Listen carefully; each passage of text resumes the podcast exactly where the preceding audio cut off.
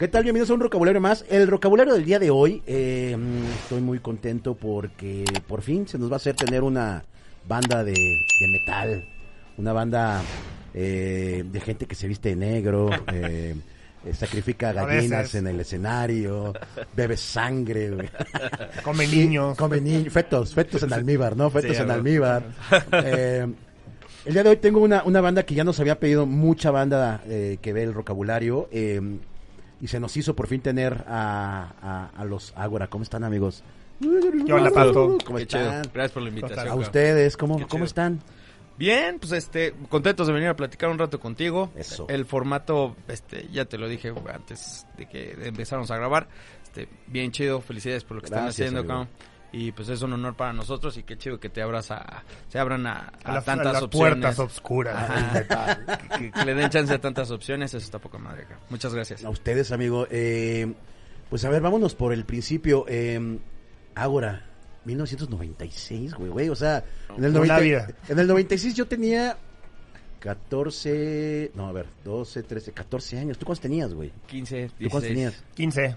O sea, somos, somos, somos, somos de la rodada, ¿no? La rodada, O sí. sea, eran unos chavitos, güey. Sí, Sí. totalmente. ¿Cómo, cómo, cómo empieza esto? ¿Cómo empieza este, este viaje? ¿Cómo se conocen? ¿Cómo, cómo, ¿Cómo arrancan? O sea, ¿cómo dicen, güey, vamos a tocar metal? Como banda de prepa, o sea, realmente un amigo que teníamos en común se cambia a la prepa de Lalo. ¿Qué prepa era? Era el Héroes. Héroes de la Libertad, Sí. que estaba en el eje 10, ¿no? Sí, G10. La pura banda. Puta, yo me cambié a la Unila después, un año después falló. pero, pero sí, o sea, realmente empezamos así, se cambia la- a, la, a la prepa y me dice, conocí a alguien, él, él aprendía guitarra, yo vivía en Cuernavaca, originalmente. Entonces empezó ¿Tú vivías en Cuernavaca? Ajá, yo ya tocaba y él aprendió a tocar y de repente me dice, ay, pues estaría increíble hacer una banda, ¿no? Pues chingón.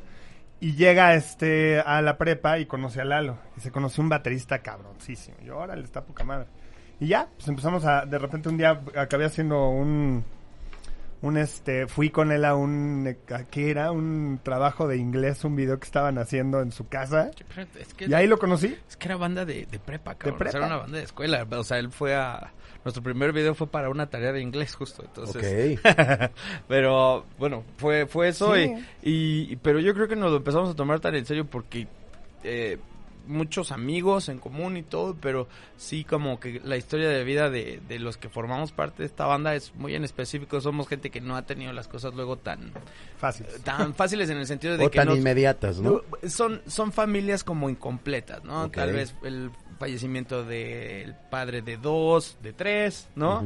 Este, pero desde esa edad, ¿no? Y este, en mi caso, mi madre con una enfermedad también súper complicada, entonces como que buscabas eh, hacer tribu con, con otros Claro. compas y pues justo se hizo como una familia medio disfuncional entre, entre los integrantes, entonces... Y también la- yo creo que empezaba el rollo este de que todo mundo ya, pues ya estás como a cierta edad en la, en la prepa y te empiezan a decir, oye, ¿qué vas a estudiar? Claro. Decir, no, pues música. ¿Cómo música? O sea, Claro. no, pero ¿qué vas a estudiar en serio, no? Sí. Sí, sí, sí, Sí, sí. está sí. claro. Y entonces, pues nos fuimos encontrando también en ese lugar, ¿no? O sea, ¿qué quieres hacer? Yo quiero ser músico, ¿no? O sea, tú ya desde, o sea, ustedes desde chavitos ya sabían. Sí. Toda la vida. Y esto además estuvo bien chistoso él, él y yo, digo, este, terminamos haciendo la banda, pero este, pues, tú sabes que reclutar a una banda pues es prueba y error y aparece gente y se va gente y no se nos estaban dando las cosas para completar la, la La alineación. ¿Qué les faltaba? Este vocalo, vocalo me acuerdo que era un, Pues era un un rollo. La, la verdad al principio era todo, porque estábamos el otro guitarrista, él y yo, y no teníamos ni siquiera dónde poner la, la batería de Lalo, porque la batería de Lalo, o sea, pues él vivía en un departamento, yo vivía en Cuernavaca, entonces pues empezamos a ver qué hacíamos Sí, fue y mucho. de repente ya en un cuarto de servicio de- del bajista que se nos unió, ahí fue donde empezamos a ensayar. Fuimos a ponerle cartones de huevo a todo el cuarto, a, a bajar los muebles, me acuerdo, un, un rollo, gracias. Y este, y no, bueno, o sea, empezamos así, se empezó a juntar gente, pero de todas formas sí, lo de los, lo de los miembros es como un draft al principio, ¿no? Claro. Todas las bandas de las preparatorias y quién queda en dónde, ¿no? Pero yo sí creo que algo nos marcó para seguir, yo creo que hasta la fecha tocando y buscándole. Fue una vez que, este, te digo, como que no, no amarraba el tema y nos empieza a llover y estamos afuera de una escuela de, de música, la Fermata. Ah, ok. Y, y pues hasta creo que el acceso no nos lo permitieron. Yo creo que, o sea, así como, no, pues déjenlo, pero la neta no creo, porque aquí todo el mundo toca pop o jazz, o no sé, pues déjenlo. Y nos empieza a llover, cabrón. Y O sea, ¿ustedes querían ser fermateros? queríamos No. queríamos tocar con realidad, gente. a Fuimos hacer- a buscar a la Martela, a la Fermata, a la Superior. Pero no teníamos, o sea, también esto es bueno decirlo. O sea, primero estamos hablando, pa- para, digo, para gente que también escucha, pues es la época donde no hay internet. Claro. Si tú querías conocer a alguien, te tenían que pasar un teléfono, tenías que colgar un cartel, tenías que poner un anuncio en el periódico, o sea, era como funcionaba. Una, una, una verdadera búsqueda, algo que ahorita la única búsqueda que tienes es la lupita que tienes arriba de tu celular y describirlo, güey, Exactamente. Antes, tenías hasta que irte en el microbús, en, o sea, Justo. darte un tour duro para poder conseguir algo. Pues, o sea, si era. O sea, si veías en la calle algún rockero y le decías, oye, cabrón, tú tocas o algo así. Sí, claro. O sea, capaz si te funcionaba, pero... Y luego la- no teníamos, esto también es la otra, o sea, sí nos apoyaban, nos de cuenta, con clases particulares y todo, pero no existían, pues, escuelas de música así más que el Conservatorio de la Nacional de Música y la Superior, o sea, escuela, escuela, la Fermata era nueva, Ujú, y Martel estaba la Universidad está. de la Música que empezaron a hacer Martel. la, la Martel primero. Estamos hablando de que no había escuelas Claro. de música o estaban como más tiradas al jazz o a otras, otro tipo de ondas que lo que hacemos Ya hasta nosotros. ahora puedes tener carrera de DJ. Y también, el la, favor. y también la otra, ¿qué pedo? también la otra para que lo sepan, porque todo el mundo piensa que estamos en una cama de rosas. Pues no teníamos lana como para ir a la fermata. Claro. Era un billete, o, O sea, era pagarte la universidad. Yo sí. fui a ver el programa y todo, y pues me dijeron, ah, pues qué bueno, ¿no? O sea, no, no era así. O sea, yo, yo estaba estudiando, en la, en- de hecho, en la Nacional de Música para saltarme el prepedéutico. Teníamos maestros este, que también tenías que buscar para que fueran como en, en tu onda. Este, tenías que ir a buscarlos y que un amigo te dijera y que ya conocí a alguien que me, me dijo en un lugar en el Chopo, en el, las clínicas del Chopo. O sea, era otro México y era Claro, otro momento, ¿no? Claro. Sí, que ahorita fácilmente puedes entrar a YouTube y ya tienes tu clínica, güey, Sí, ¿no? Y, yo- y con Flea o con, Con o sea, con quien quieras. quieras, ¿no? Con Steve Bay o, y, o sea, oye, pero a ver, rapidísimo, a, a- a los 14, 15 años, ¿qué escuchaban, güey? Pues Guns, este, Motley, este, pues es que nos tocó todavía esa colita, ¿sí me explico? O sea, digo, eh, eh, y ahí es donde yo creo que se hace el parte de aguas, mi pastor, porque yo estoy casi seguro que a ti tal vez te pudo haber jalado más o un Nirvana o un Radiohead, no sé, estoy hablando al aire, ¿no? Pero, eh, o sea, creo que a nosotros nos tocó esta última, este, colita de, del hard rock y el heavy cuando era en estas bandas de, de esta, bueno, esa- hay muchas que siguen siendo bandas de estadio, pero lo que voy era cuando el metal como que era más acomo- eh, más a- eh, aceptado por un, Sí. un- un- un número grande de gente. Entonces, era una época increíble, pues salió el Motley Crue. sí, en el o sea, eran, 94. eran como esas bandas, las bandas clásicas, ACDC, todas eh, Judas. Entonces, eso es lo que escuchábamos y, Y, y cositas más pesadas, ¿no? También Pantera, Sepultura, Sepultura. Carcas. Yo estaba como ya en esa, más, Más- más, más- obscurón. Cuando lo conozco a él, de hecho, él como que andaba más progre. miente, Y miente. sí estaba... Siempre he sido súper pesado y sí yo, me- cabrón. Y sí me, y sí me, sí me, o sea, yo la verdad conocí más, por ejemplo, a Dream Theater por, por, por Lalo. Ok. Yo, yo estaba, pues, o sea, yo, yo no estaba ya tan melódico, pero como que me regresó un leve y, y, y él había mucha música muy melódica, bien chida, ¿no? Entonces, también ese intercambio estuvo padre, ¿no? O sea, ¿tú qué oyes? Claro, o- o- y, y, y, y- y algo también, o sea, ahorita que hablan de Dream, por, por ejemplo, güey, pues de chavitos mamaron y escucharon virtuosos, cabrón, ¿no? Sí. O sea, el- mu- muchas de las bandas que ustedes mencionan, Dream, por ejemplo, pues, es virtuosismo total, güey, ¿no? Que luego hasta ya dices, ¿cómo lo logra? Entonces, si lo mamas desde chavito, pues es más fácil que esa esponjita vaya absorbiendo eso. Y, y, y- y llegamos a, a, Ágora, que la neta he escuchado los solos y, güey, son brutales, cabrón. O sea, No le digas, no le digas. Parecen, el otro día estábamos escuchando y parecen hasta de videojuego, güey. No, o sea, es como de, güey, qué pedo. Pero bueno, Sí, entonces, eh, ustedes se inclinan más como por estas bandas eh, ochenteras que entran al- a los noventas, todavía Correcto. un poco más. eh, pues bueno, Guns, pues ya era más noventas, Sí, sí, digo, sí. 89, 88, pero ya más a los noventas. Eh, es- empiezan a escuchar esto en la escuela. ¿Cómo, ¿Cómo se compartían ustedes la música en ese entonces? Pues, Con CDs, cassettes. ca- cassettes. Nos grabamos. ¿Sabes qué hacíamos? Que, que era, o sea, que era chistoso. O sea, grabábamos para el, el único cassette, así, hacíamos un volumen.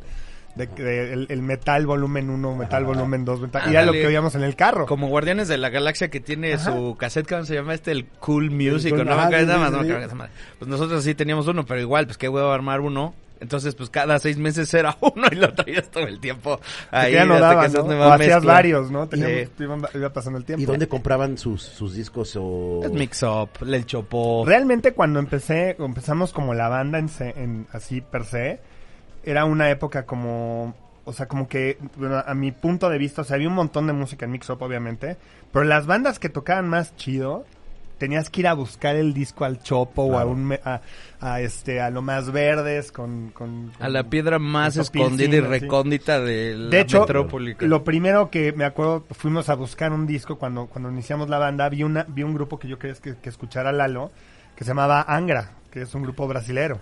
Ok. Que en ese momento, bueno, yo vi un video y dije, esto está, esto es otra, como marcianos, ¿no? En Headbangers Ball Latino todavía pasaba- o sea, todavía veías este MTV, ¿no? Sí, claro.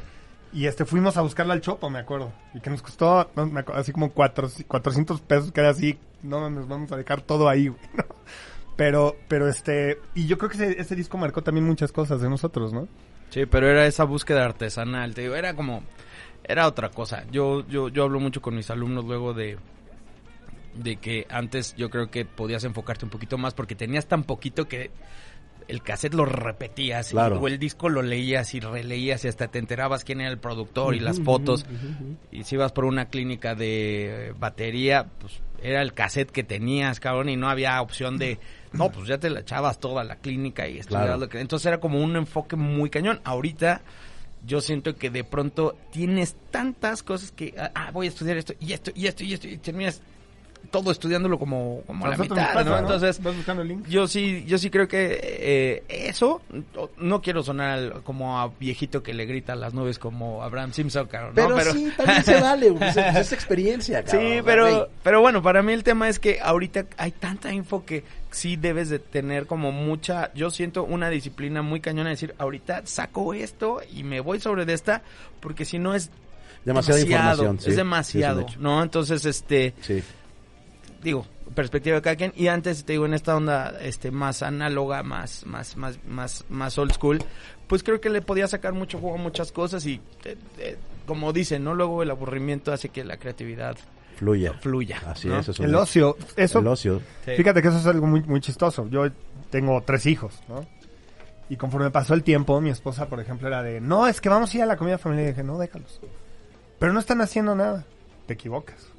Si están haciendo algo, si están dibujando, si están haciendo otra cosa, el ocio es lo que hace que exista el arte. Claro, de acuerdo. Porque si no, no tienes tiempo de tú preguntarte cómo te gustan las cosas, qué música te gusta oír, de oír la música que te encanta cinco mil veces para poder estar como pensando en, en la novia, el novio, el, lo que te fue mal, lo que te fue bien. O sea, si no existe eso, no existen los artistas. Claro. Entonces- totalmente de acuerdo. Eso es algo que yo creo que también viene con la época. Si tú estás todo el tiempo conectado a algo y estás recibiendo información, nunca tú puedes, o sea, de- escupir esa información. Oye, y aparte tú eres de esa, gen- esa primera generación que piensa así, cabrón. Porque la generación de nuestros papás güey, era la clásica de ya estás perdiendo el tiempo, estás Claro. dibujando, ¿no? En, en el cuaderno. O estás pegándole a la, a la pinche mesa todo el tiempo y pues no, o sea, no saben que traes algo ahí que hay que explotar, güey, ¿no? Qué Sí. chido, qué, qué chido que es así como, como, como papá, este, mi Manu. Sí, el, Eh, el gordo rifa. Muy bien. Ahora entramos en el 2001, que fue Vale. el segundo Pasado. pasado. Eh. Segundo pasado. ¿Cómo fue, o sea, cómo, cómo fue el, el, el- el llegar ya a, a poder grabar un, un- un disco? Me imagino que antes tuvo que haber habido un demo. Eso es como Sí, chistoso también demo. como platicarlo, ¿no? Todo lo, lo anterior, esa época, esos cuatro años, Sí. Todo el mundo, o sea, dice, ¿y qué hicieron esos cuatro años, no? Me imagino que ensayar y tocar. Aprender a tocar, cabrón. Aprender a tocar, güey. Exactamente. O sea, Claro. Aprender a tocar, Aprender a hacer una rola. Estudiar un montón. te da, cabrón. que te dejaran hacer tu primer toquín en la noche. Ok. O sea, ir a un lugar, a Rocco, a La Diabla, al Rockstock, a cualquiera de esos, y que te dejaran tu primera vez ser tú el, como el anfitrión en la noche. La, la nuestra fue en, La Diabla, La ¿no? diabla. La diabla. y estábamos grabando un demo en producción dinámica que estaba en, la- en, en- en un estudio que nos prestaban, eso está también muy bueno que, o, o sea, platicarlo, nos prestaban el estudio, yo conocí a una persona que era amiga de mi papá, ¿no? Y esta persona, por, por ende, acabó teniendo dentro de su corporativo un estudio. ¿Es el que estaba en Santa Fe o Interlomas o algo así? Estaba en producción dinámica, estaba en, en, en Lomas de Chapultepec. Lomas de Chapultepec, claro, claro. Javier se llamaba, que ahí está, ahí grabó el Cortes Finos, estaba Pero Ritmo- justamente Ah, rato ritmo lo- peligroso. Sí, Ah, o sea, Cortes Fi- Ah, entonces es en el Inter donde ellos creo que regresan también Exacto, otra De vez hecho, ahí al- nos topamos. Ah, qué chido. Y nosotros, como no teníamos dinero, Yo llegué, me acuerdo que teníamos un presupuesto como de cuatro mil pesos, una cosa cinco mil pesos, pero no teníamos lana. Ajá. Todo lo que teníamos era de... Entonces me dijo, me, me dijo esta, esta persona, me dice, pueden usar el estudio en horas muertas. Qué chingón. Qué chingón, ¿no? Y nada más queden con el ingeniero. Ok, todo esto es para el ingeniero. Entonces le dimos eso al ingeniero. Los cuatro mil pesitos. Los Sí. cuatro mil pesitos y las horas muertas eran de 9 de la noche Claro. a 9 de la mañana, mañana. claro, la A madrugada. vivir de noche. Totalmente. Sin comida, o sea, pero hicimos el demo, ¿no? Sí, hago. Que quedó horrible. quedó, pues quedó muy mal. O sea, no teníamos producción, no teníamos equipo. El, el chavo que estaba ahí era muy bueno operando Pro Tools, pero no era un productor. Entonces, pues hicimos el primer demo que, bueno, en como música, pues, o sea, general, en otros lugares decían, no, qué bien tocan y todo, la verdad. Claro. O sea, estaba, o sea, ya estábamos pues, estudiando y todo. Pero a nuestra visión no era lo que estábamos esperando cuando salimos de ahí, ¿no? Horrible. O, o sea, cu- cuando ustedes terminan el demo y lo escuchan, dicen madres. Sí, dices Sí, madre mía. muchas cosas. No, dices madre mía. Sí, madre y mía. luego- sí. Porque, porque hay veces que existe el engaño, como, ah, bueno, no está No, no, tan no. mal. esa- No. ¿no? O Hasta la fecha te puedo decir, Pasto, que si lo No, bueno. escucho digo, Dios mío. no, bueno, o sea, a la fecha, porque ya son monstruos en, la ejecución, güey. ¿Y por qué no llevamos, pues, como hacías antes? Pues llevabas el demo a la disquera Claro. Y, no, y lo llevamos a dónde? A Emi. A Emi y nos... Ah, aquí por- a- a lo- al río Tigris. y, Sí, y fíjate que, que dentro del feedback nos dicen así como deberíamos de trabajar y ir como hacia otro camino y nos encabronamos. ¿no? Sí. ¿Cómo? Si nosotros somos la banda de progre, en el momento que México ya no escucha progre y escuchan ska, es vamos a tocar progresivo y somos lo que estábamos esperando. ¿Cómo es posible que no se den cuenta? Pero nosotros sí sabíamos que estaba mal, ¿no? Sí, sí, sí. O sea, ahí era progre, totalmente. Sí, Estaba muy- metal, estaba en ese rollo.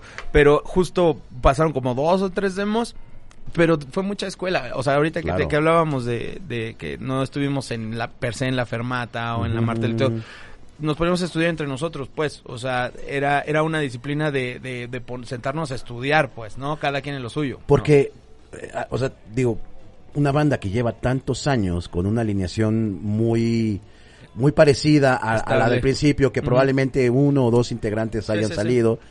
O sea, tuvieron que haber crecido juntos de una forma ah, independientemente de vida, Sí, musical, cabrón, ¿no? Porque exacto. por lo general, cuando son bandas así, eh, pues siempre se, se atora uno y es cuando ya empiezan como los pedos como de, Sí. como de, hijo, güey, ¿no? Ya, ya, y- No le afloje tanto. y este güey no estudia, yo sí, y, empiezan como los temas, o sea, empezaron a ustedes... Sí pasó.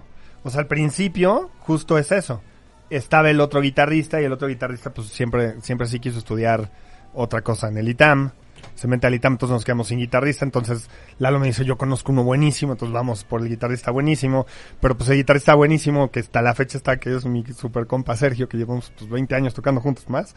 Este, pues obviamente estaba en otra banda, entonces nos volamos al guitarrista de la banda y pues eran los amigos de Lalo. Y, o sea, era pues una banda de prepa al principio, ¿no? Entonces, y mientras que pues estabas tratando de buscar un demo, luego problemas familiares de, de todos, ¿no? El vocal a lo mejor no estaba tan, tan este Enfocado. enfocado en lo que estábamos en ese momento, porque también estábamos bien chamacos. O sea, en ese momento yo, ahorita la, la distancia, yo de repente digo, puta, como pinches cagadas que de repente nos poníamos, pues teníamos 16 años, 17 Claro. años, ¿no? Pero bueno, desenfoque todo eso, lo, es padre contarlo porque realmente de, de ir a tocar a Rocco, a la Diabla, este, de tener a, a Alejandro, que, que nos seguimos hablando con él, a, Bosch, a todas esas personas y darte cuenta de cómo es realmente el movimiento. Tú piensas que eso, es- que eso está bien, vas a 20 tardeadas, te ponen a vender boletos, de repente ya tienes una fecha en la noche.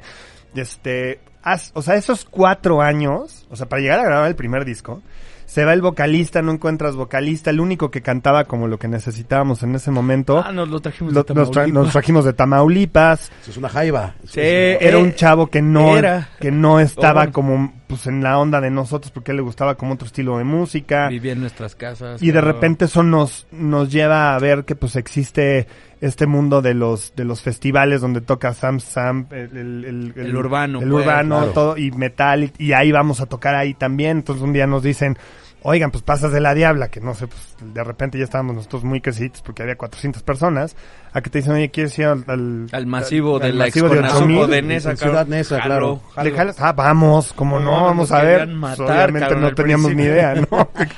y así vas, ¿no? O sea, güeritos que no toquen metal. Y espérate, carnal, pues yo vine con todo gusto, ¿no? Pero bueno, perdón, sigue, no, sigue, sigue. Y, y- y pasaron gente que de repente te topas en el medio, el que era el, el, el tecladista de la Forquetina, este, Ajá. Natalia Furcade. Que por Un cierto, saludo. que por cierto, eh, terminando ustedes, viene la forquetina. Ah, a ver. pues, Va a estar aquí, van a pues, estar aquí. ¿cómo se llama él? Yu- Juno. Pues él... Él audicionó como vocal. Como vocal. o sea, Ah, cierto. Y tocaba mejor el teclado que nuestro tecladista. Sí, que- claro. entonces dices, bueno, pasaron mil y un cosas antes de llegar ahí al, Al primer al disco. primer disco, ¿no? Entonces, como chistoso ahorita que estás platicando, o sea, la gente piensa que de repente un día nos paramos y, Y ya vamos a los- abrirle a Iron Maiden. Claro. No manches. No, sí, hu- hu- hubo que machetearle. Entonces, lle- llega. ¿Cuántos demos hubo antes del primer disco? Fueron tres Dos. de... Bueno, dos, tres, tres, tres, tres, tres, tres. Hubo, fueron tres demos. Llega segundo pasado. Una Eh, persona que... El, perdón, el tercer, el tercer demo ya estaban medio conformes, ya, no, estaban como ya, ah, ya, ya estaba su- sonando. suena un No, poquito sí, mejor. ya, Ya, ya, ya, sonaba. ya, ya estaba sonando. Ya sí, era, sí. ya, de hecho, tres canciones vienen tal cual en el disco. En ese disco, sí, ya. Pero ya el era una banda que había podido aprender. Y como dice Manuel, nos picaron la cresta en muchos sentidos. Entonces, pues nos enfocamos a tratar de mejorar y superar el, el contenido como banda y como ejecutantes.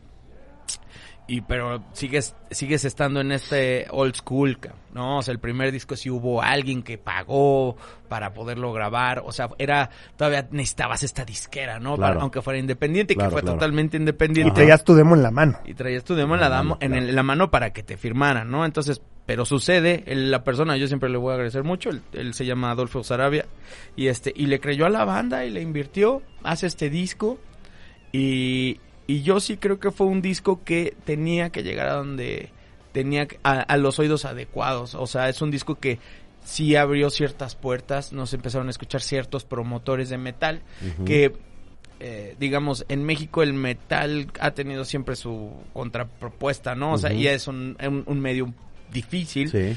Pero ahora hay más que antes. O sea, aunque ahorita, digamos, digamos alguien que no está tan eh, involucrado, empapado, claro. diría, no manches, pues eso sigue estando en, en la peor cloaca, ¿no? Pero dices, no, o sea, porque ahorita ya... Ha cambiado o, mucho. O sea, ahorita ya tienes muchas bandas que pueden aspirar a, a tocar con un Iron Maiden en el For Sol, ¿me explico? O, Y, y no te vas más lejos, hay festivales que están dedicados a ese género. ¿no? Y Sí. antes, eso no, o sea, eso no, no existía. O sea, y ahorita ya muchos chavos que tienen un mínimo una meta a seguir, decir, esto yo ya vi que varios en México lo están haciendo, quiero hacerlo, ¿no? O lo que hablábamos, este, ya ahorita puedo irme a Europa a tocar a los festivales chidos y puedo empezar a hacer camino, ¿no? O sea, ha cambiado la perspectiva. Antes de aquí era tierra de nadie, cabrón Claro. y no había cómo. Y los poquitos que estábamos haciendo esfuerzos, no me refiero a la banda, sino a los que nos gustaba este, este, este género, pues que ya empezaban a hacer un este Vive Cuervo, bueno, lo que era el Salón 21, Ajá, o ajá. algún promotor que ya se animaba a meter una banda de metal en, en, en un, en un venue que no era algún balneario Sí, de sí, Cuautitlán sí, claro, claro, ¿no? Entonces, eh, nos tocó esa, como, esa, empezó ese, ese, ese camino. switch un poco a que el internet tuviera su papel. Claro. Porque en el momento realmente que nosotros empezamos, o sea, eran discos, demos, hacer, este, írselo a dejar, hablarle por teléfono a no sé quién, o sea, no había internet. Y de repente llega esta herramienta nueva como para poder buscar gente y, y eso y eso empezó a hacer Ayudó. también una diferencia, ¿no? Que Sí. llega esta herramienta hermosa, que yo no sé por qué no duró tanto, que fue el MySpace, ¿no? Sí, el claro. MySpace fue como una apertura a bandas bien cabronas en donde decías, güey, está cabrón que yo tenga mi MySpace como un perfil personal, pero pueda llegar a unas bandas que están en Inglaterra. o en la-. Creo que fue como de las primeras herramientas que yo tuve para poder yo conocer Es música de otros lados y no tendría que comprar un disco o no o que me vinieran a contar un cuate de, o sea, yo me acuerdo, no sé, voy a poner un ejemplo, me acuerdo que yo conocí a los Smashing Pumpkins por un amigo y porque era el, como el junior de la colonia de, de- y llegó con el ni siquiera el primero era el Melancholy and Infinite Sadness que es uno de los más comerciales ahí lo- pero tenías como bien dijeron güey de mano a mano no entonces llega el internet y empiezan a pasar estas cosas no que Sí, que pues, otra gente en la mano. otra gente empieza a escucharte, se empieza a interesar, dicen, ay, güey, estos cabrones, qué pedo. Van, antes eran los ARs o los, o los cazatalentos, ahora ya nada más todo es por internet también, a escuchar esta banda de, ah, entonces el primer disco llega, se le exprime, Sí. Hay varias gente importante o, o- o que quiere involucrarse. Esa persona que dice Lalo Adolfo Sarabia tenía algo importante, que era, era el gerente de marketing de, por ejemplo, de Sushito. O sea, a él le giraba la Claro. piedra para hacer cosas. O sea, la verdad sí, de repente había unas cosas que yo decía, Adolfo, eso no va a funcionar seguro, porque también, pues digo, pasan. ¿no? Sí, Pero había cuando- muchas que Cuando sí eres eran, creativo. o sea, como que el internet más olvídense que yo soy- voy a ser disquera, yo toqué y me doy cuenta de esto, vamos a vender discos afuera porque ya hay internet, los vamos a mandar y tengo este amigo también querido Carlos de la Peña, que tiene, pues, ten- o sea, tiene también, trae unos discos que se llaman NEMS, que son de metal, y como que va poniendo las cosas en un, en un lugar diferente para nosotros. Eso creo que fue muy importante ese primer disco de salida. Oye, y en este, en este, en esta parte del primer disco sigue existiendo la, la, la Diabla, sigue existiendo Rockstock, Ajá. sigue existiendo Rocotitlán. Este- este- estos venues que sí estaban muy enfocados al rock. O sea, tú me dices que eh, 400 personas en un diablazo se, se la aventaban ya. o Pues sea, así ya lo llega a tenían- pasar. Ya lo tenían pasar. conquistado ahí esa parte, claro. pasar. Pero justo llega esto que es abrir el caparazón, ¿no? O sea, de- y este digo, cuando empiezas a pues dónde colocas una banda como ahora cuando no hay mucha escena metalera, Claro. cabrón. Entonces, así como te vas a los a los pues a los bailes rock and rolleros, cabrón, ¿no? Este, y pues ahí estás con el interpuesto y con todas esas bandas que mantienen el- eh, claro. esa escena rockera Claro. pero luego no encaja tanto, cabrón. O sea, le da hueva a la gente que ve esas bandas ahí, de pronto llegas y los pones ahí, pues, o sea, eso, qué hueva de, de rola, ¿no? Pero mientras por un lado estás en esos bailes rock and rolleros, eh, también te colocan en la UNAM, en zonas, de, en los teatros de la UNAM, porque pues es progre, ¿no? Entonces, música más culta. Y pues dices, pues sí, cabrón, pero no me imaginaba yo aquí enfrente del maestro de filosofía tirando todos los sábados. Pues yo me imaginaba algo, pues más, más a lo, a lo que nos tocó, más rockero. Pero bueno, ese era el perfil de la banda. Entonces, yo creo que el, el segundo paso lo escucha gente, como dices, este lo que lo tiene que escuchar, pero también la banda se va enfilando hacia donde quiere, ¿no? O sea, se- y se da cuenta que tiene también que empezar a crear su propio público, ¿no?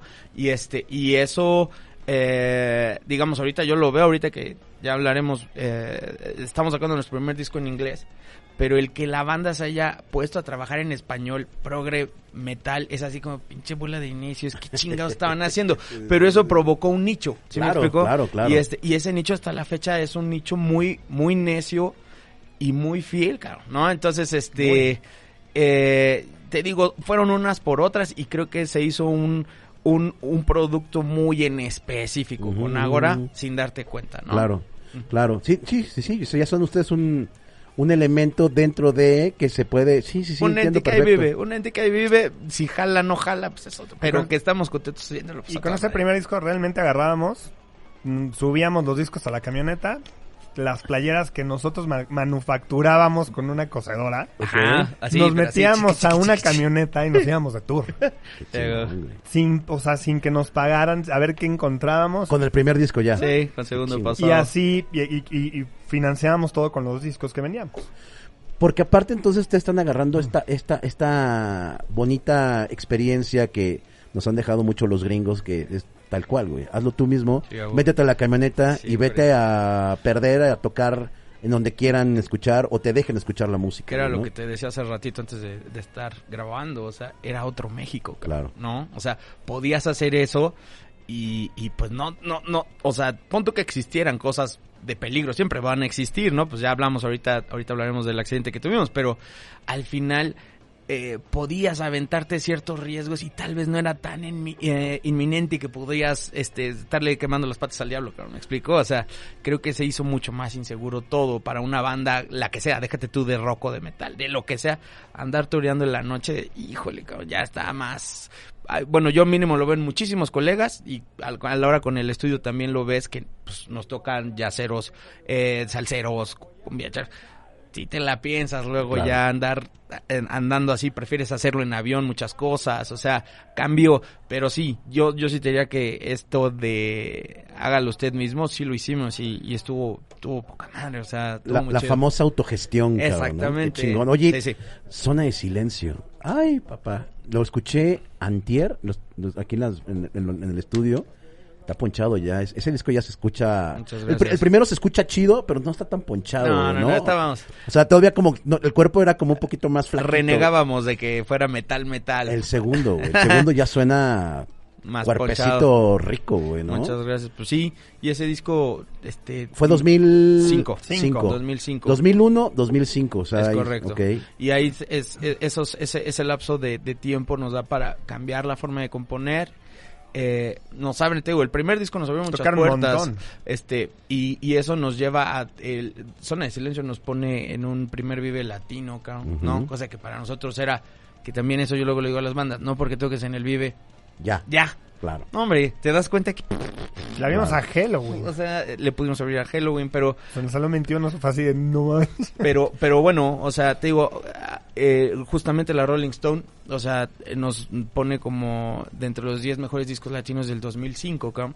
pero en esos estaba Fobia, o sea, veías puras disqueras transnacionales y, y nosotros, entonces así dices, a huevo, o sea, había como señales de que la banda estaba haciendo la cosa pues, correcta, ¿no? ¿Esto, esto, esto ya era de iguana? No. O sea, Iguana lo licencia, pero ya, Ah, ya, o sea, fue antes de eso. Compramos, le compramos el máster del, del primer disco a Adolfo y entramos y empezamos a ver qué íbamos a hacer. Y el, al principio entramos con, con un- una disquera también chiquita que era Gravis Records, eh, Jorge Agonizante, que él estaba como mucho en el nicho de, de bandas españolas, Ajá. como Warcry y, este, Sí. y Tierra Santa y todo este rollo. Que también le abrimos a Tierra Santa en el roco viejo, en el Sí. roco nuevo de, En el de Miramontes, El en de el de Cuapa. Miramontes. Exactamente. Del Y- sur. Exactamente. Y, y empezamos como, como, pues ya yéndonos un poco más al nicho, a- a- al metal, pues. Le abrimos a Halloween. Y, en, e- y ese disco hizo también que le hablamos a todo mundo. O sea, le abrimos a Stratovarius, a- le abrimos a este... A Deep Purple. a Deep Wow, Purple, cabrón, le abri- güey. en el auditorio. Sí, o sea, estuvimos- ese disco sí fue como que empezó a entrar a, a- a- y como que el- yo creo que el medio nos la dio más. O sea, o sea, se- o sea, segundo pasado fue la espinita y este ya fue la, el que abrió. Sí, claro. ¿no? Exacto. Oye, ¿cuál fue la... ah, Igual se me olvidó preguntar eso. ¿Cuál fue la primera banda internacional a la que le abrieron? Yo- En este... Halloween. En, en estos dos. Halloween. Halloween, en el Salón Y, 21. y- y justamente es esta persona que te comentábamos que ya empezaba a hacer sus pininos en, en- en hacer eh, conciertos metaleros en lugares un poquito más chidos. Digas el Salón Cuervo, que era el Salón 21, ¿no? Que ya ahorita eso no existe. Pero trajo a Halloween y no manches, cabrón. O sea, si dices...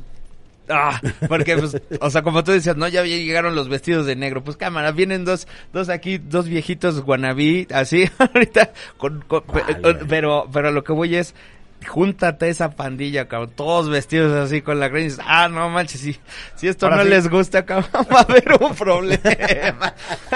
Y, y me imagino que les fue chingón, cabrón. Estuvo, estuvo muy, muy chido, estuvo muy chido. Y justamente abrió puertas para que de pronto un promotor en Tamaulipas o en, no sé, X estados dijera, ah, pues tráete a la banda que le abrió a Halloween. ¿Me explicó? O sea, eso empezó a abrir brecha. También el, también el de Stratovarius estuvo bueno. De hecho, las, las imágenes del, del video de segundo pasado Ajá. De está- Stratovarius. Nos Pero- muy bien. Pero justo empiezas a turear.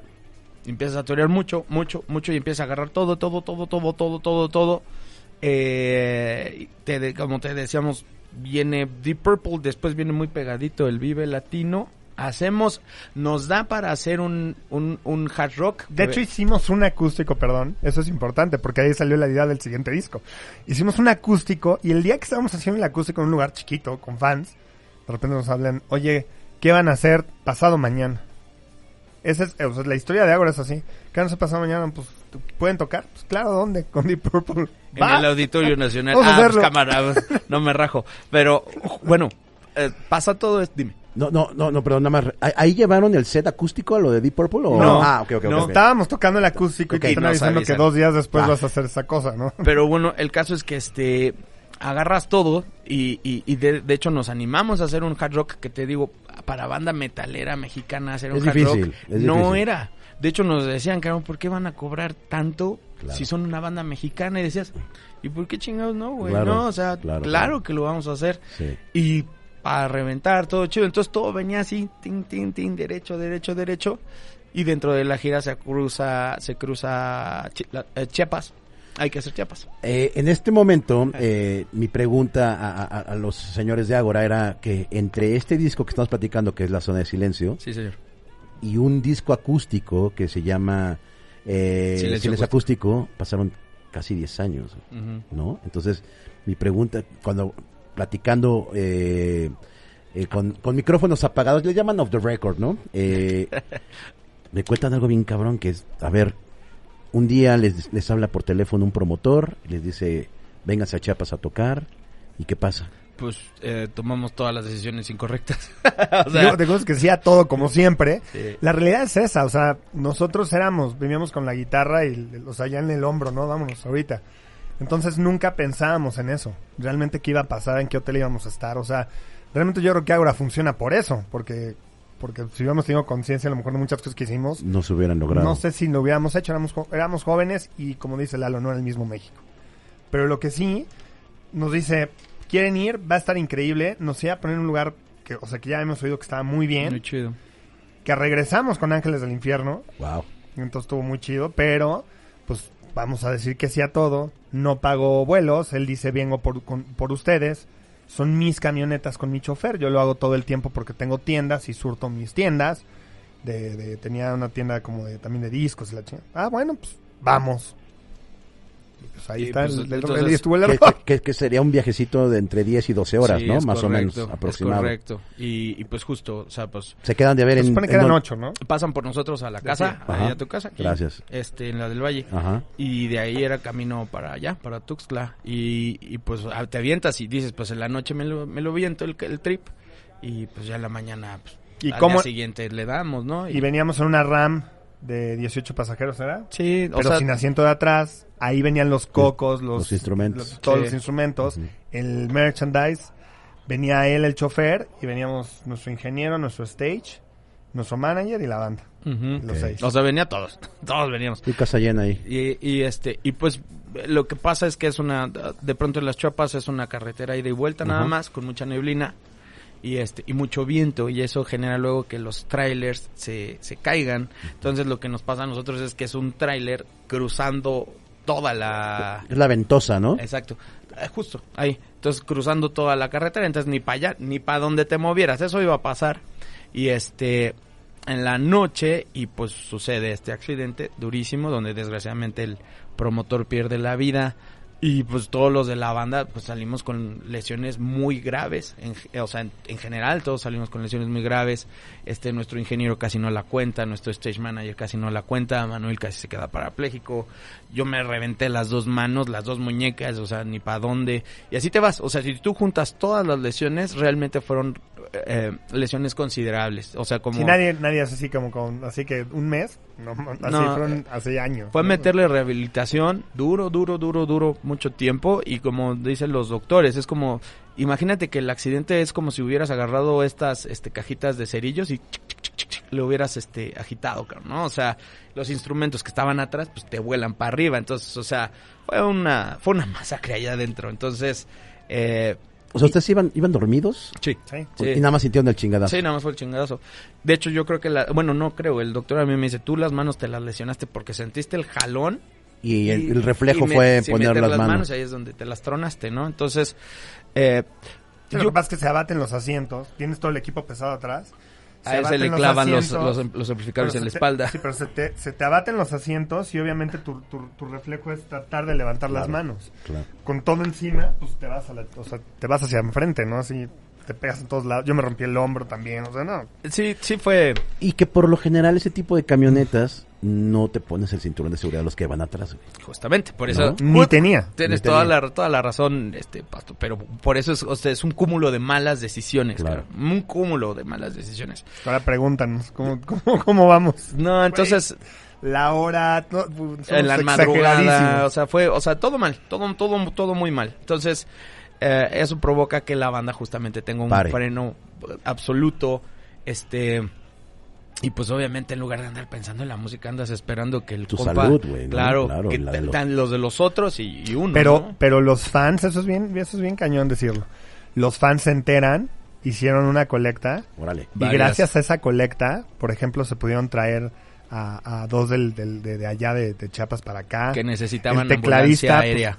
Ajá, el tecladista que no, que ya no, pues su instrumento ya no servía, con eso que se compró otro teclado, o sea, con las colectas que hicieron los fans de Ágora, salieron muchas cosas adelante. Eso fue muy, o sea, Wow. de Te llorar, llenaba, te lo te juro. llenaba, Llegaban sí. al hospital y, o sea, de verdad, sí los dejaban pasar, ¿no? O sea, y te dejaban, te veían y tú dabas todas las razas del mundo y tú no sabías afuera qué estaba pasando. No, no era una época tan inmediata que tenías un teléfono para ver, ¿no? Claro. Pero estaba enorme eso. No, pues turbo agradecimiento a los fans y... Correcto. Y bueno, a ti te pasó lo de las vértebras, cabrón. Eso está Eh, bien sí. cabrón, güey. O sea, a ti fueron las manos, Sí. que- siendo baterista, cabrón, las Eh, manos, esos- y tú vértebras. O sea, Yo me encogí cuatro centímetros. O sea, de- yo, yo medía 4 centímetros. Estaba grandote. O sea, o sea, medías tú, de, porque eres alto. Sí, Sí, me- yo, me- yo ahorita mido un 83 y medía un 87. y sí, pues... Te quitaron el sexapil, sí, gordo. me quitaron.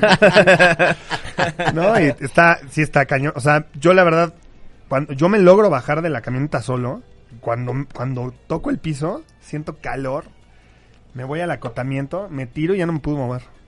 Y ya, hasta que llegué a México ya me dijeron, oye, pues tienes rota una vértebra, pues posiblemente te quedes parapléjico, No seas cabrón. o a lo mejor ya, te ya tenía, ya tenía una nena. Sí, ya este, tenía una niña de, de, de cuatro años. Sí, ese estuvo, estuvo heavy.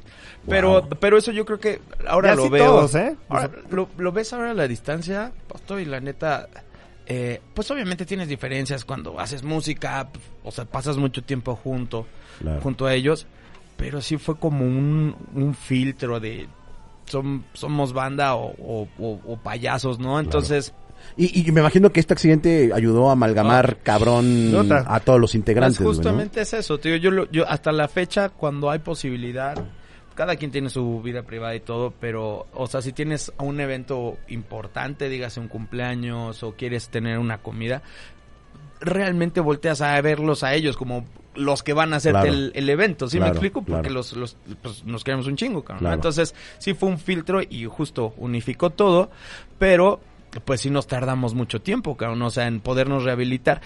Eh, para, para dejarlo clarito, o sea, fue, nos eh, accidentamos 2006 y Junio. de, 2000 ajá, de, de junio al 2008 es que nos podemos meter al estudio porque justamente había que rehabilitar las manos y lo que teníamos a la mano de lo último era este acústico que habíamos tenido ah, un poquito antes de, de Deep Purple y dijimos, güey, pues vamos a, a- vamos a hacer eso para que no se pierda, pero pues sí, sí, digamos, por un lado sí, pues sí dio coraje, no sabes a quién echarle la culpa de este desmadre, Claro. ¿no? Claro. Pero sabes que eso se había metido un poquito en la inercia que traías, porque ibas, Sí, sí, sí, ibas, sí, sí, ibas, sí, sí. ibas caminando chido y de pronto pshum, te ponen en off, pero así, Total. intermitente. te- o sea, te ponen ahí y pues, hasta que puedas pararte, ¿no? Entonces, eh, Ya viene... ni tocar. Sí, no, no, pues es que era, pues a ver, a ver, de entrada que estemos chido, ¿no? O sea, ya cuando este caminó dije, bueno, entonces vamos a empezar a hablar de otra cosa, güey, ¿no? Claro, Pero claro. Yo también, por ejemplo, yo tenía pláticas con él de que no sabía si iba a poder tocar.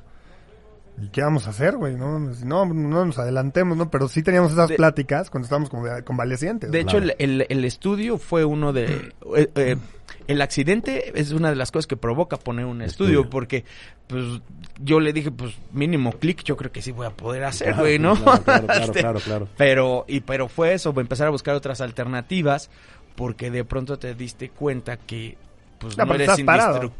Estabas ¿no? parado sin hacer nada. Claro. Justo Sí. es eso. El ingeniero que iba con nosotros tenía un terreno en el Ajusco que su papá, esa casa se le iba a dejar. Tenía como una cabaña y dijimos, bueno, pues ¿por qué no ponemos un estudio ahí? Nosotros ya estábamos grabando jingles aquí en Polanco y en, en- en varios estudios. Pero no estaba la... pero no estaba la idea y de repente pues pasa eso y pues no tenemos dos años sin hacer nada, oye, pues ¿qué te parece si hacemos esto, Claro, no? claro. Pero bueno, yo, o sea, siempre este tipo de situaciones, cosas muy negativas, pero obviamente si lo, creo que si lo enfocas bien, trae cosas chidas. Te también, ayudan a valorar Es totalmente el entorno, en lo que haces, dedicas, tu familia, los amigos, Sí, todo. sí, sí. Sí, respiras. Pues qué bueno que no pasó a mayores, salvo, bueno, la pérdida Sí, que, que, de acuerdo. Sí, de bueno. Sergio. que, que lamentamos de, de- El de- promotor. del promotor. Este, pues bueno, llega entonces silencio, Silencio acústico. acústico.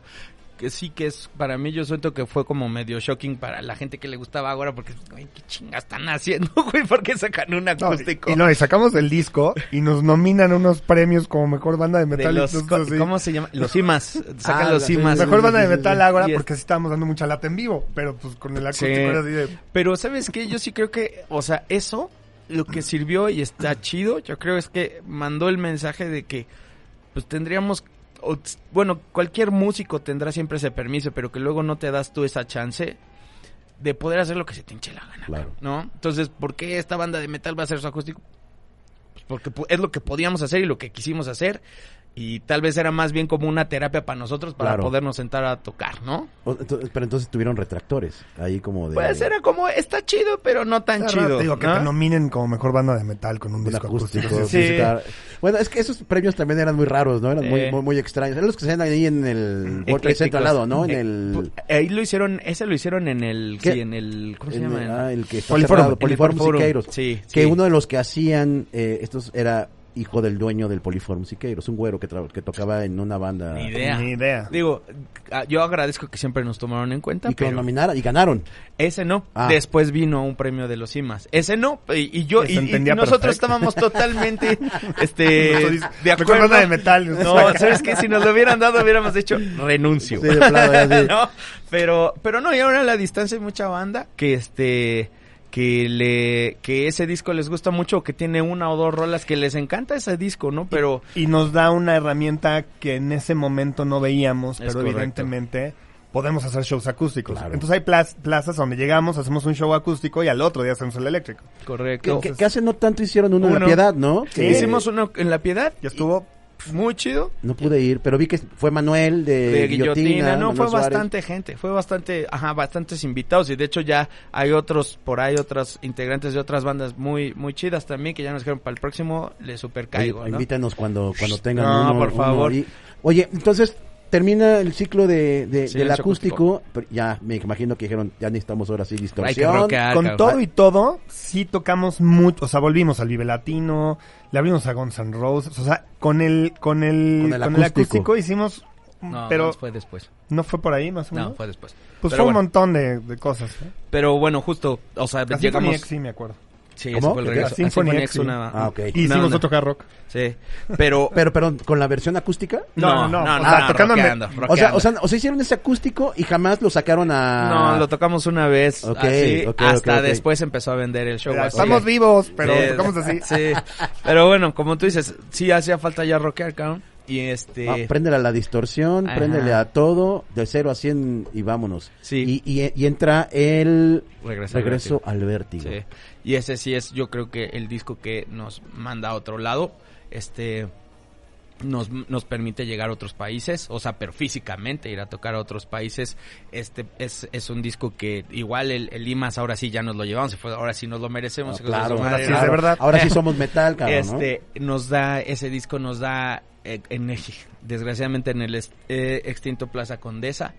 Este lo mismo ¿por qué van a hacer el Plaza Condesa si son banda de metal mexicano Pues dónde que, pues, pues, su o sea, madre. pero, o sea, ¿qui- qui- ¿quién, quiénes, pre- quiénes cuestionaba eso? güey? Pues mucha Todo el mundo, gente, cabrón, pues sí, es mucha como gente- raro. Mucha gente de la escena, pero pues sabes qué, o sea, yo creo que Y, lo no sé, filmamos e hicimos, un hicimos DVD. un DVD. Ah. Pero, pero, o sea, mi pregunta es, ¿qué tiene el Plaza Condesa como venue como que no pueda albergar a una banda de metal o no pueda... No, el tema es que cobres. ¿Por qué cobras Ah. caro si eres metalero? Porque nadie va a los toquines, Claro, ¿no? A ver, tienes que hacerlo gratis, ¿no? el tema es, tienes que hacerlo, pues lo que pasa es que es al revés. ¿Qué vas a hacer para que sea un gran show?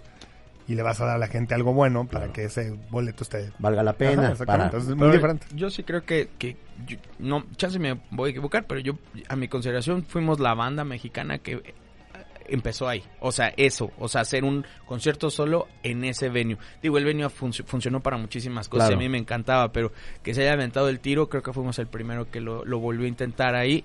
Y este, y pues la neta, te digo, yo, yo estaba con la preocupación cuando, como, cuando decidimos hacer que iba- se iba a grabar eso en vivo, que pues no fueran ahí nada más mis tías y las de Manuel, cabrón, porque se iba a ver muy No, ya-. Yo estaba muy gastada la cartera de las tías con lo de los eventos cuando éramos chavos pero, a rock. pero tal. no, o sea, la gente respondió chingón, este, nos dio un DVD que ha servido muchísimo para vender a la banda, este, y, y, y el regreso al vértigo es, es, sí es un disco que yo creo que sí cambió mucho la, la perspectiva que se grabado tenía de diferente, mezclado. O sea, los otros discos era grabo una semana porque no hay dinero.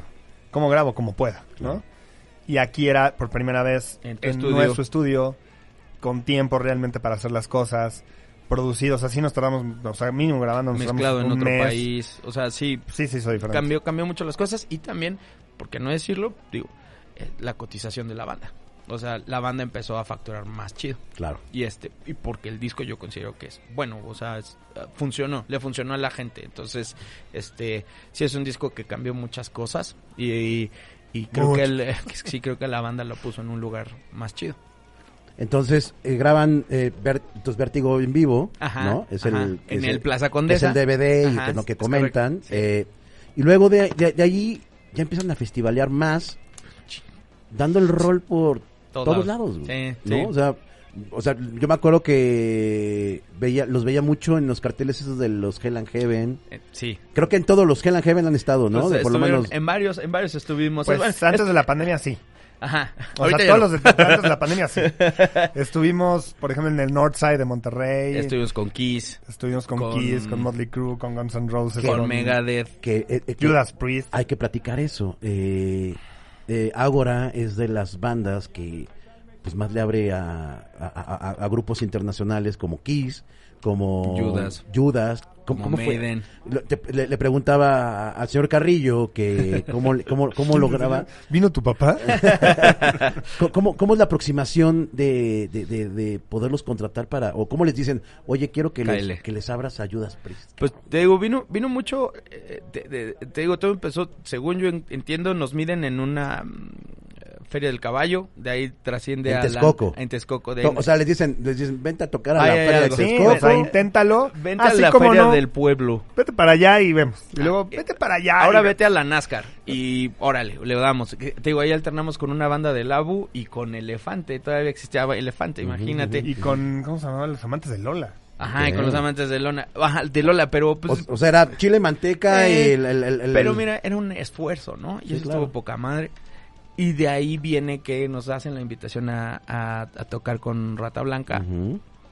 Y de Rata Blanca es cuando se abre todo el, el, el abanico. Santa Blanca Salón 21, ¿verdad? Sí, sí, Sí, el sí, Salón es cierto. 21. Entonces, eh, y siempre ha sido como una relación de respeto. Este, sí hubo un momento en que estábamos tocando todo el tiempo abriendo y te digo, yo creo que ellos mismos dijeron, ya estuvo Para- bueno, tantito ya vamos a pararle. Bueno, y entonces se va abriendo el abanico para poder tocar con, con más bandas y de pronto sí nos pusieron a tocar con un chingo de bandas.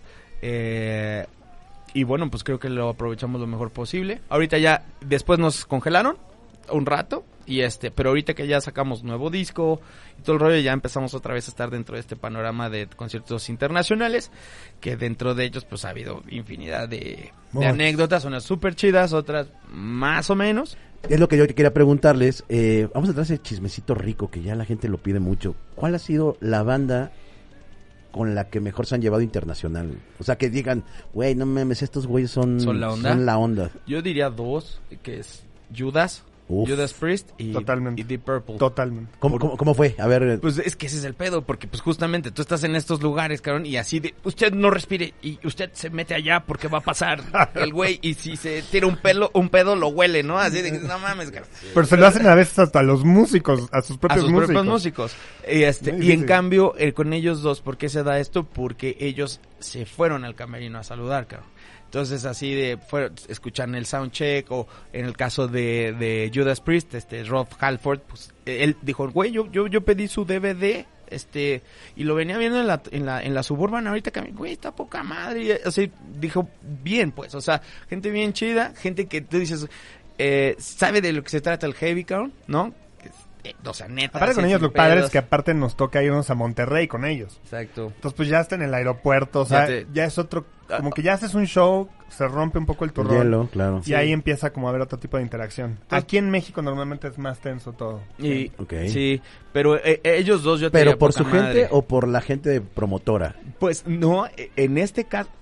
De, No to- sé, hay de todo, por ejemplo, todo. ahorita que estuvimos con Def Leppard, Def Leppard también fueron poca madre, güey, o Qué sea, chingón. bien chido, de hecho Joe Willis nos pidió así, ah, ya van a sacar música en inglés, lo voy a- los voy a poner en mi podcast, ¿no? Y dices, Órale. ah, huevo, es chingón, pero justo eh, ya está todo mundo en compra, compadrazgo, por ejemplo, con Def Leppard, y este se le hace muy fácil, como llega el, de, el guitarro este Phil Collen, con, usan la misma marca que él, los patrocina a, a ambos la misma marca que es Jackson de guitarras. Ah, Manuel, Jackson, órale. Manuel así pues ya se lo hizo como estaban ahí viendo las guitarras ellos dos, pues Manuel ya le dice, chingón, güey, que te vaya chido. Y así, "Ay, no, No, así, con ese no no- él, no él. Con el que fue, fue- no fue con él, fue con... Ah, con John Five. Los, normalmente, lo voy a decir como es, los europeos son más alivianados.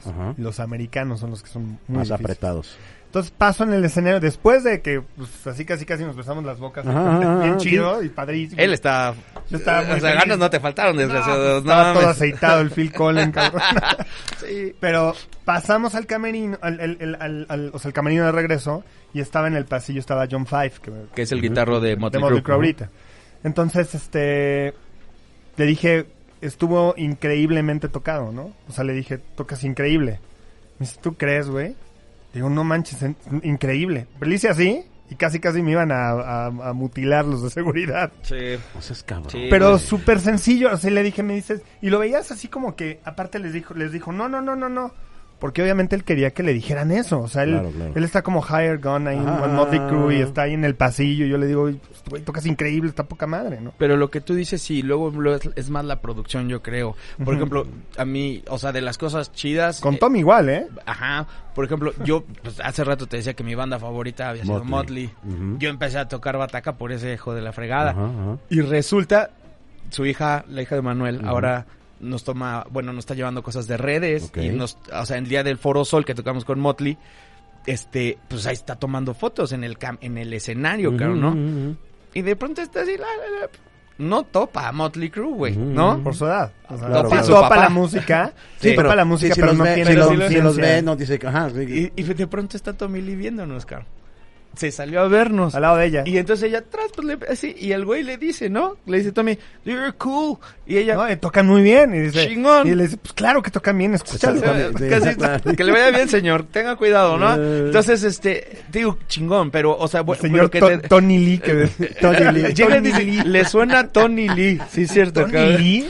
Pero Ah, pues bueno. estaba ahí Tony Lee. Pero justo Tommy bien chingón, cabrón, ¿no? Este, eh, y sale a ver a la banda y no se quedó una, se quedó, se Sí. quedó, se, se chingó casi todo el show, Qué chido. poca madre. Pero te digo, luego te le quieres acercar y los de seguridad, chingue su madre. Pero, punto en Monterrey, este, de pronto el, nuestro camerino ya estaba en acceso para sus camionetas y ahí sí pasó y nada, sí, pues a la verga, ¿no? O sea, era do or die. Increíble, güey. O sea, súper chida vibra. Y ahí sí te puedo decir, mi querido pastor, no mames, la pea que me puse, güey. Lloraba, yo así, no mames, no puede ser. No, pero muy chido, güey. Pero, o sea, te digo, luego es más la producción que ellos. Y está el otro lado, ¿no? Oye, hay una anécdota de, de, de que se estaba incendiando el... Ah, bueno, esa Sí. sí. el stage. A ver, cuéntanos esa, mi mano. Pues estábamos, estábamos ahí en, en Guadalajara en la BGA. Con Motley. Con Motley Crue. ¿Quién, ¿Quién más tocó ese día? También tocó. No, nada más. Nada más, güey. ¿No nos fuimos nosotros? Sí. O Cuca. No, Fue la Cuca, ¿no? fue Cuca. Eh, bueno, Ágora, Cuca y, Motley. No, el, el caso es que estábamos ahí pisteando todos atrás y yo estábamos viendo el concierto de lado, ¿no? Del lado del escenario. Entonces de repente llega alguien y nos dice, oigan, ¿saben qué? Tienen que sacar sus instrumentos. ¿Por qué, güey? No, es que se está incendiando. ¿Qué, ¿Cómo se puede estar incendiando? Pero el concierto pasando, ¿no?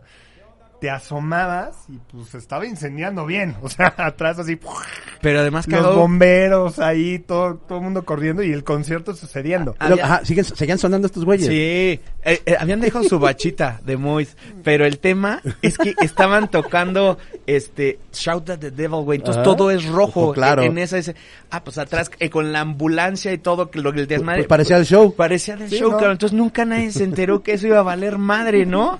Pero sí, se, ali- se, se pusieron pilas y este resolvieron el tema y se, se llevó adelante el, el concierto.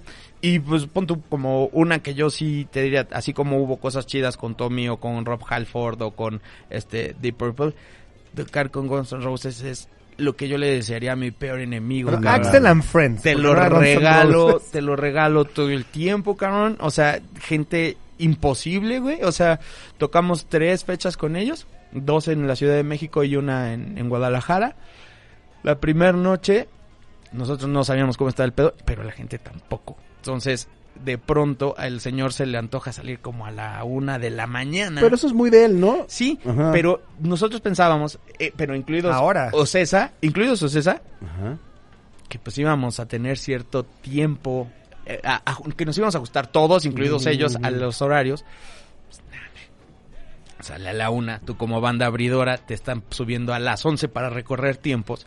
Y como banda abridora hay una línea de vida. ¿sí? claro, Porque claro. la gente no te va a ver a ti, Claro. cabrón. O sea, tienes 30, Esa línea que serán cuatro rolas. cinco rolas, cinco, cinco, seis y ya son 40 estás- minutos. Si, si ya estás partiendo madres, pon tú que es, seis rolas, pero yo diría Son cinco. 40 minutos cinco, cinco jala. Ok. O Cinco sea, cua- jala. 40 minutos es tu línea de vida. Pon tú. Para que salga muy bien. Y ya le estás, ya le estás rascando los huevos al tigre, güey. Yo si creo. estiras muy bien, son 40 minutos. Si no, son media hora. si no es media hora. O sea, te- tre- 40, 40 minutos, ¿cuántas rolas son? Como cinco, seis. De nosotros son como 5. Cinco, seis. O sea, o sea, sí, de 10 No, de no, 10 son minutos seis, son casi, seis, casi. tampoco me- Son son- largas, son son seis. largas. Pero bueno, el caso es que este eh, de pronto cabrón, ves que ya están pasando y pues, en todos los escenarios grandes hay un hay un reloj que te está cronometrando, ajá, ¿no? ajá, claro. Entonces ves que ya estás acabando y te dice el stage manager, dígase la gente que está controlando el escenario. Sigues. Alárgate. Y dices, madre. Digo, lo bueno que ensayamos, ¿no? Otra, otra, y dices, no ma- ya cuando te empieza a tirar la sexta, sex- sexta, séptima rola, ya, empieza. Y dices, y dices, cabrón, no es mi culpa, güey, yo ya me quiero bajar, cabrón. O sea, Claro, se acabó, pum, no, pues fue casi una hora de show en ese primer, este, Lo que pasa es que show. el show funcionaba. Tocaban dos grupos a las 9 de la noche. Y después nosotros nos subíamos antes, de, antes que Gons. Entonces, pues nosotros nos veníamos subiendo por ahí de las once y media. Ya con todo el mundo súper pedo y harto de estar parado ahí. Imagínate. Y luego te- échate una hora.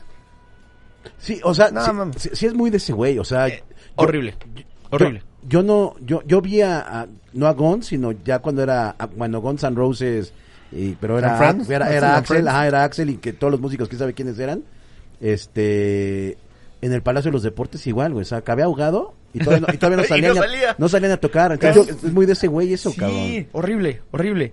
Entonces, bueno, eso En nos hace el Guadalajara. primer show. El primer show, de hecho, ahí sí voy a contarlo.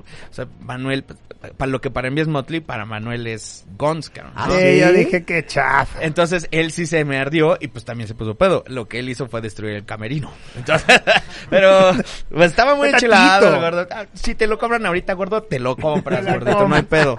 Pero, pero, bueno, y el segundo show ya sabes a qué vas, güey. Ajá. que va a ser una masacre, Sí, vas, ¿no? vas a los chingadazos, Sí. Pero te preparas y te preparas mucho mejor. Mucho y mejor. también nos esa también como que dijo no hay que dejarlos tanto tiempo mejor les ponemos el fútbol en las pantallas güey y, y, y ya no porque pues, si no pobres güeyes o sea Claro, es que te ¿no? están aventando... A los leones, es que a la, ge- a la gente o sea no le interesa verte. Ese es ese es lo que tú debes de saber como banda abridora. Tú vas por un lugar o sea y a que a que te regalen cinco segundos de sus orejas Lo que pasa es que como para que concierto te- sí para te que agarres prende. para pa- sí no sí Pero- pero, pero no no, te van a te ver. van a ver a ti Claro. tú tienes esos 30 minutos para que ellos puedan de ahí irse a Spotify y buscar qué fue la banda que eso es lo que amenizar un poco nada más. Claro. Es que ese es el punto. Obviamente Los prende convences. que apagues la luz y pongas rock, pues todo el mundo va a eso. Claro. Entonces eso, eso es un abridor, es la oportunidad de ver que todo esté chingón, de cómo está la gente, la gente se prende, o sea, y ver qué tanta gente te robas güey ¿no? pasa, exactamente, También. pasa eso. Pero como dice Lalo, ya lo otro es vi- violencia innecesaria. Claro, sí, sí, es carnicería. Oye, ¿y ustedes sí sienten en ese tipo de, de tocadas que sí les bajan un poquito el volumen más a, la- a los abridores que al... Es que ni siquiera puede ser el mismo equipo, creo. O sea, es otra Sí es, ¿eh? Este, y, y, y, de hecho, por ejemplo, nosotros tenemos ingenieros que son artilleros así, son grandes este, ingenieros que trabajan con artistas bien chidos y siempre están ahí ah, ah, ah, Y tiene, y, tienes a, y tienen a alguien. Han eh, sido pocos los que no, pero la, la- Sí, la mayoría de los conciertos sí, sí hay como un tope de decibeles para el que cierra. Exacto. Pero también entre bandas grandes, ¿eh?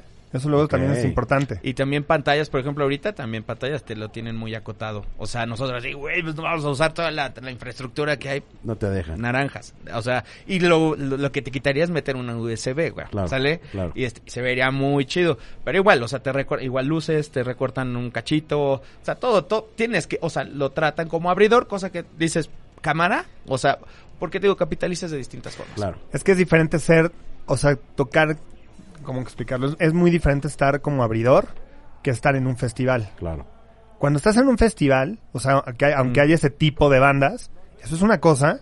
O sea, por ejemplo, tocamos en el Rock al Parque y estaba Anthrax, pero, o sea, es un festival. Eso es una cosa de muy diferente. Es como en el Vive Latino, o sea, hay escenarios y todo. Es even, más Es o menos. ¿no? even, es muy Mm. even. Y, y, Muy parejito.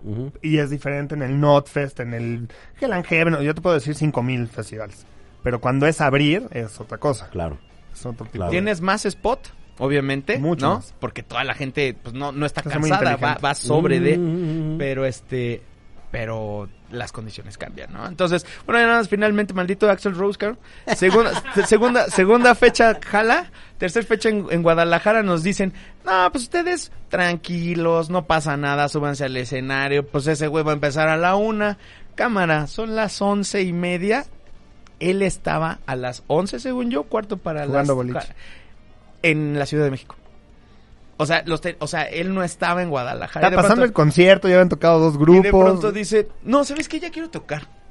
Avión, vámonos. Y entonces, güey, de tocar la primera Una hora, noche, una hora. tocamos 15 minutos. Porque él de pronto dijo, ahora ya toco. ¿No? Entonces, Ya eh, quiero tocar ahorita. sí, y así, y así traía la producción hecho un pendejo, o sea, Y le- con, le- con ¿cuántas fees pizzas de le- castigo, ¿cómo se dice? Con Sí, le vale, ajá, le, le valen. Ajá, ajá, este, ¿cuántas pizzas pidió la primera noche, güey? No sé, pero Sus creo- músicos, sus era- músicos no le podían hablar. Ah, y, y, y las pi- había muchas pizzas tiradas en el en el en, en el en Pasillo. el- en el pasillo porque no le pegaban a la que le gustaba al señor, cabrón. Pero, o sea, era, tráiganme 15, no me gustaron, fras, ¿no? Tráiganme 15, fras, van para afuera. No, Entonces, sí, otro... una, basura, pero bueno, whatever. Ya, ya me quejé un poquito. Sí, no, horrible. Oye, horrible. que gracias, gracias por estos este Al contrario. momentos deliciosos, Eh. este que, que, que son muy valorados. Oye, Imperio, pum, Vámonos. Imperio. Pues fue, o sea, nos, ta- nos tardamos en hacerlo, yo creo que por, por darnos, eh, por, de entrada, porque eh, eh, regresa al vértigo, nos puso a tocar un chingo, cabrón. Queríamos no- guardarnos y no se podía. O sea, de verdad, o sea, ya era ridículo. O sea, de hecho teníamos juntas donde nos peleábamos porque decíamos unos, Ya, güey. o paramos o no hacemos disco. O sea, o seguimos. ¿Tú de qué lado eras? Del, yo- vamos a Para parar, a ca- acabar de grabarlo porque nunca vamos a tener música nueva. ¿Por qué no? O sea, veníamos de circuito indio, Northside, coordenada, Hell, el Domination, era Hell and Heaven todavía, and ¿no? Heaven. Hell and Heaven, este... Sí, Veníamos de... De hecho, el, el- hicimos el Hell and Heaven y veníamos de Tijuana de tocar con Scorpions. en- Exactamente. O sea, estaba realmente así. Entonces o paramos o no hacemos... Y, y ching, que nos paran con la pandemia también. nos, para- nos paramos, nos paramos en el 18, cabrón, Ajá. para hacer rolas y échale dos más, ¿no? Ujú, Entonces, eh, pues sí, sí, sí se resintió. Por eso es que ahí sí ya se hizo un, un gap muy cañón entre... en, en tiempos, de claro. tiempos. Ajá. Pero, pero está funcionando bien el disco. Es chistoso, te digo, yo creo que estamos haciendo cosas ahorita que tendrían que haber pasado Hace unos años. Hace dos años, ¿no? Claro. Este Eh, Digo, todos estamos desfasados, Es- todos. Entonces, es, es eso, es, es correcto. Estamos eh, caminando lo que todo mundo teníamos ahí como que, ay, sí es cierto, tenía ganas de y ah, pues ya se dio, qué chido, ¿no? Entonces este disco ya ahorita ya nos trajo un, un- regresamos de hecho con Imperio en el Vive Latino, acabamos de hacer este, bueno, hicimos un Indie Rocks porque como ya no existe el, el Condesa, El Condesa, ajá. tratamos de hacer algo que fuera la fecha, estuvo bien, o sea, correcta. Eh, eh, ahorita, bueno, ya tuvimos a Motley y a, y a Def Leppard este, en febrero.